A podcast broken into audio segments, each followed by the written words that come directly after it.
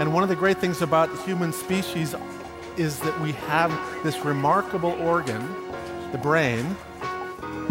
La tête dans le cerveau. Biologie, cervelle, synapses, neurosciences, physique. The human brain really is the most unique gift of our species. Avec Christophe Rodeau.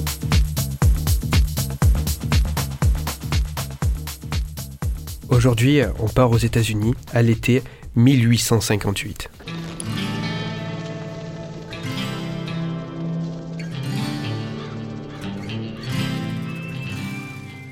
Phineas Gage a 25 ans. Athlétique et intelligent, il est le chef d'équipe dans les travaux de construction de voies ferrées pour la compagnie Westland et Burlington Right Road.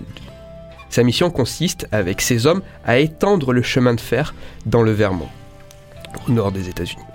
Durant les deux dernières semaines, Phineas et son équipe ont avancé lentement sous un soleil de plomb. Pour achever la ligne au plus vite, ils évitent de faire des détours à chaque escarpement et ils n'hésitent pas à faire sauter les blocs rocheux pour tracer la ligne la plus droite.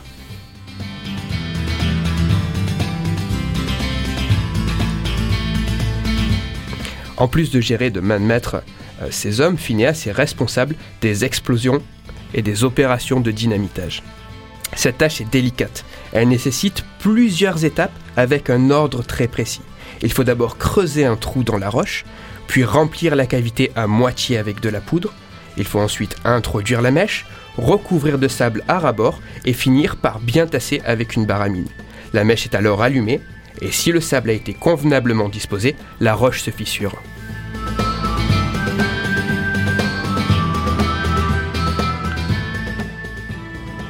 Il est 4h30 par un après-midi très chaud. Phineas a versé la poudre et vient d'introduire la mèche dans le trou. Il demande à l'employé qui l'accompagne de recouvrir de sable. Quelqu'un l'appelle derrière lui. Phineas tourne la tête quelques secondes, puis distrait, il introduit la baramine dans le trou, alors que le sable n'a pas encore été versé. Le métal contre la paroi rocheuse crée des étincelles et met instantanément le feu à la poudre. Et là, L'explosion brutale fiche toute l'équipe, mais ce bruit n'est pas ordinaire, il est plus proche d'un sifflement. La roche est toujours intacte et la baramine n'est plus dans le trou. Elle a été projetée à une trentaine de mètres de là. Mais avant ça, la baramine a traversé la joue gauche de Phineas. Elle lui a traversé la base du crâne, puis le cerveau, avant de ressortir par le dessus de la tête.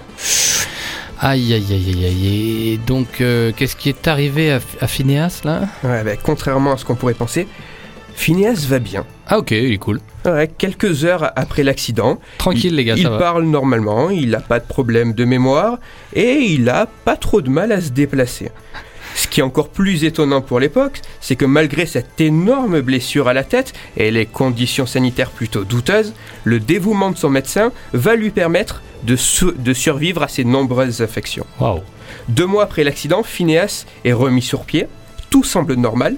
Sa seule séquelle physique semble être la perte euh, de son œil gauche, mais il existe un plus gros problème. Phineas Gage n'est plus Phineas Gage.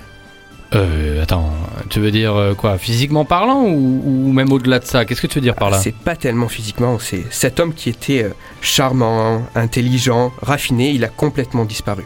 À la place est apparu une nouvelle, une nouvelle personne, un être qui est impulsif, grossier, inconstant, et c'est toute sa personnalité qui a changé. Phineas est un autre homme que ni sa famille, ni ses amis, ni ses employeurs ne vont réussir à reconnaître. Phineas Gage ne sera plus jamais le même, et ça jusqu'à sa mort.